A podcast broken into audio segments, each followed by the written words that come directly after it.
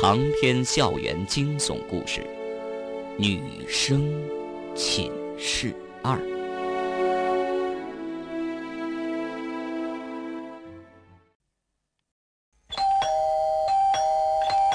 冯晶还在王亮、李铁门前按着门铃，门铃一直在响，却没人来开门。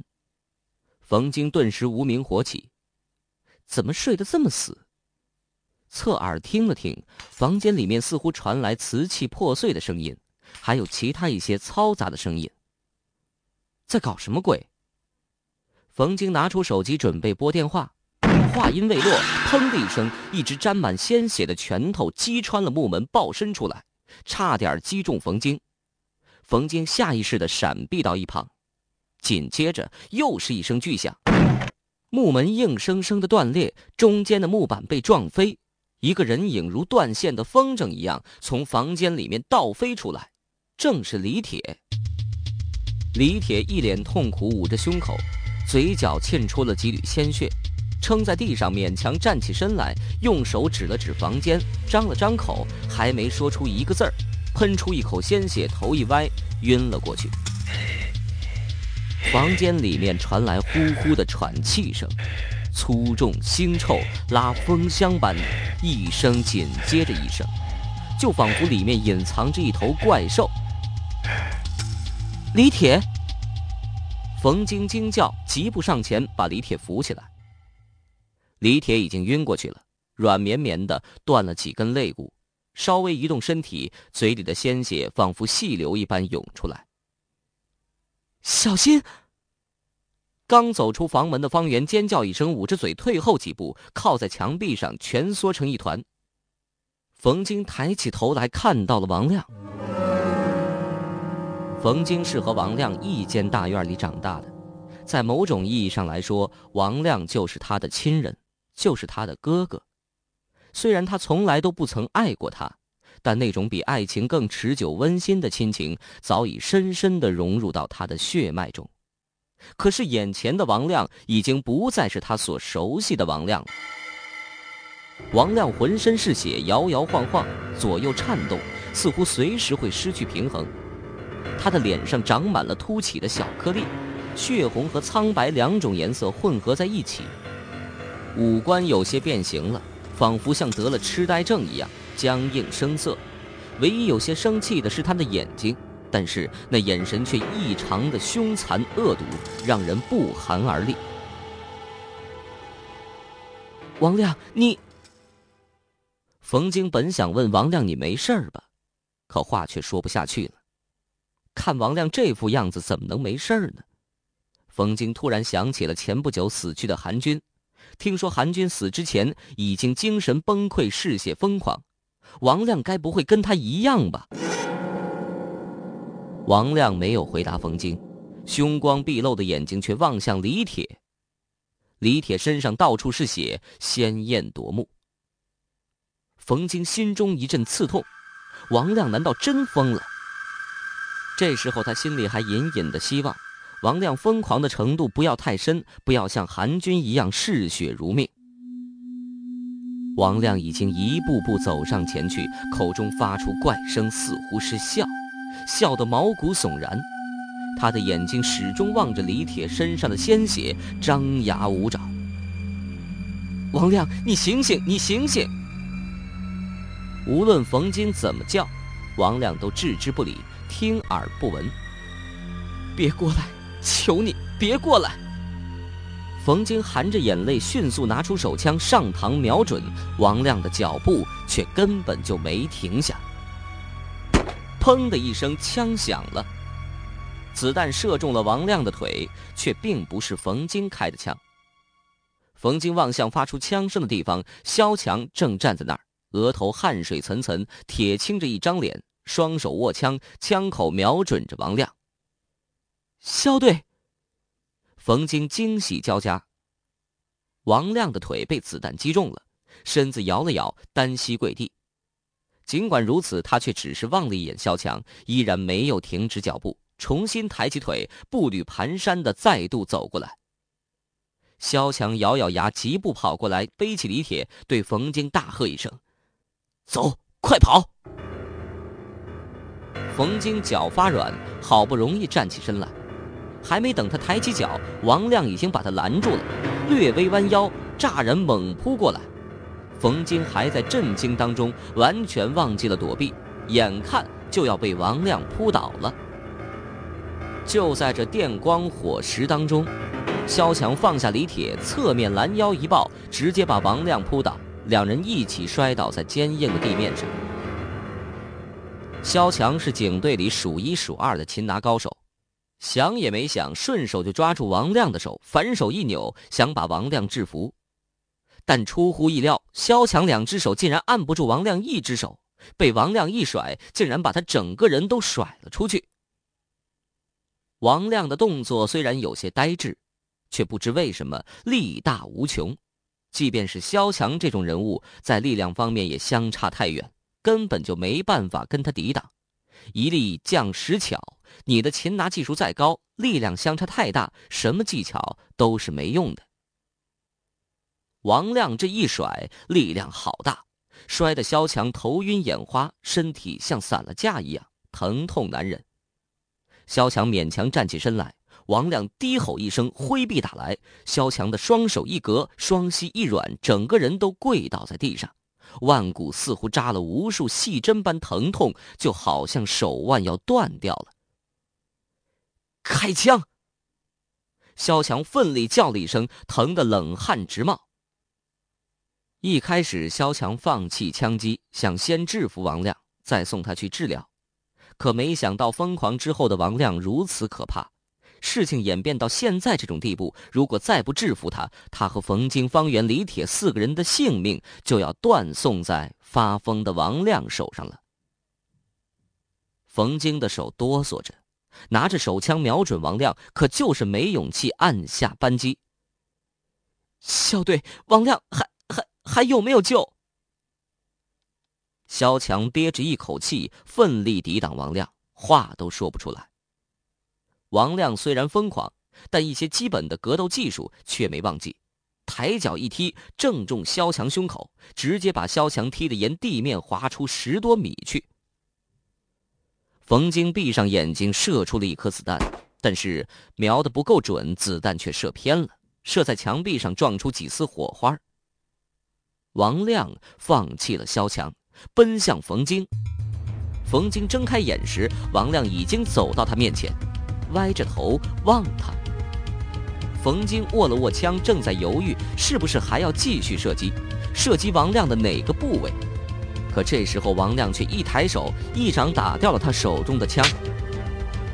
王亮，冯京呻吟一声，这次，王亮好像听到了，似乎有点迷茫，但这点迷茫并没有维持多久。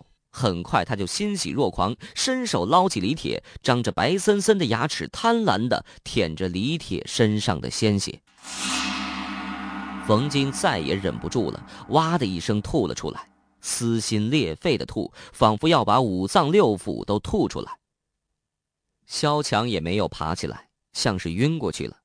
楼道里只有王亮粗重的喘息和冯京的干呕声。方圆慢慢的站直了身体，抬起两条哆嗦的腿，一步一步走到萧强身边，摸出了他的手枪。枪很重，乌黑发亮，沉甸甸的。方圆用力呼吸，尝试着跳跃几下来缓和自己的紧张情绪。他端起枪，缓缓地走到王亮身后。这时候，王亮已经把李铁身上的鲜血舔得干干净净，更加疯狂了。一双凶狠的眼睛滴溜乱转，嗅了嗅李铁的嘴，张开口就要咬过去。千钧一发，情势危急，方圆咬了咬牙，对着王亮后脑勺用尽全力扣动了扳机，子弹砰的一声飞了出去，穿透了王亮的脑袋，从他眼睛里穿出来，残渣四溅。王亮大声狂叫，反手一挥，方圆的胳膊被击中，一个趔趄，摔倒在地上。手枪从半空中掉落，掉在王亮身旁。王亮也摔倒在地，望了望手枪，似乎陷进了沉思之中。过了片刻，他捡起了手枪，一点点爬到冯京面前。冯京吓得全身都瘫软无力，惊恐地望着越来越近的王亮。王亮的脸痛苦不堪，一手捂住眼睛，一手拿着枪，爬到冯京的身边。冯京站都没办法站起来，巨大的恐惧淹没了他，压得他喘不过气来。别过来，求求你，王亮，别过来！王亮停止了动作。抬起头，剩下的那只眼睛凄苦哀伤，呆呆的望着冯京。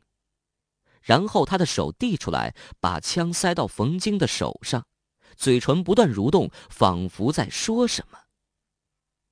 冯京强自镇定，侧耳倾听，隐隐约约，王亮似乎在说：“好疼。”冯京终于明白了，王亮是要他帮他结束自己的生命。方圆那枪击中了王亮的神经系统，也让王亮的神智清醒了一些。不不！冯京拼命摇头，一个劲儿的往后退，却被冰冷的墙壁阻挡住了。帮帮我，求求你！帮帮我，晶晶，我很疼。王亮猛然叫出声，声音微弱，此刻却如千斤重锤，锤锤重击在冯京脆弱的心灵上。晶晶是他的小名，也是王亮在私下场合对他的昵称。对不起，亮亮，别怪我。冯京拿着手枪，此时却仿佛重若千斤。他一只手蒙住了王亮的眼睛，枪口对准王亮头部。冯晶闭上眼睛，泪水涔涔而下。冯晶撕心裂肺般的一声大叫，剩余的子弹在瞬间连续射出，一颗紧接一颗，全部穿透王亮的脑袋。冯晶被接踵而至的后坐力掀翻在地，躺在冰冷的地面上，泪流满面，无声啜泣。王亮是笑着断气的，面露微笑，仿佛在对冯京说：“谢谢你。”死亡对他来说只是一种幸福的解脱。四处无声，死一般的寂静。过了好久，纷至沓来的脚步声打破了这寂静。原本安排在外面轮班巡逻抽水的刑警们，听到枪声，飞速赶到，却只看到这场人间惨剧的落幕。肖强醒来之后说的第一句话就是：“冯京、李铁、王亮都没事吧？”身边的刑警一个个面色凝重，悲痛不已。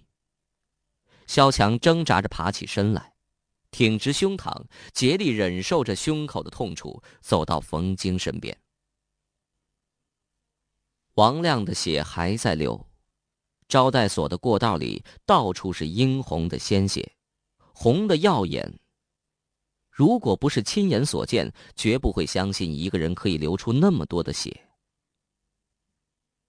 冯京被两个刑警搀扶着，脸色比纸还苍白，浑身无力，软绵绵的，一直在抽泣，话都说不出来。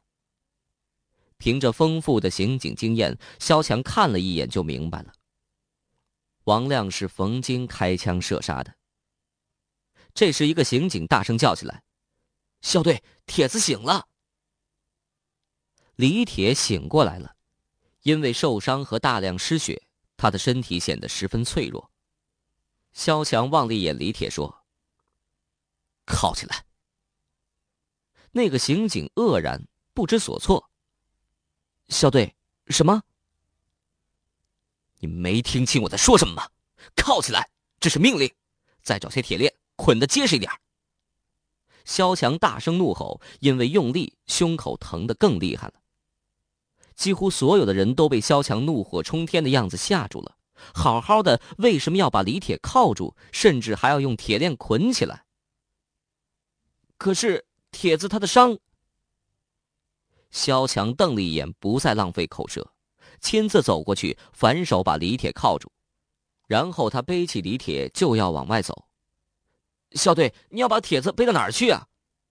几个刑警不明所以，围住肖强，有的甚至在心里想：萧强会不会在近身格斗中脑袋受伤了？要不然怎么会如此对待重伤的李铁呢？让开，我送他去医院。萧强头也没抬，继续往前走。南疆医学院有一个附属医院，紧靠着医学院的校园，医疗水平在省内是顶尖的。一个年轻的刑警把李铁从萧强背上强行夺了过去。肖队，您就先歇歇，我来背帖子去。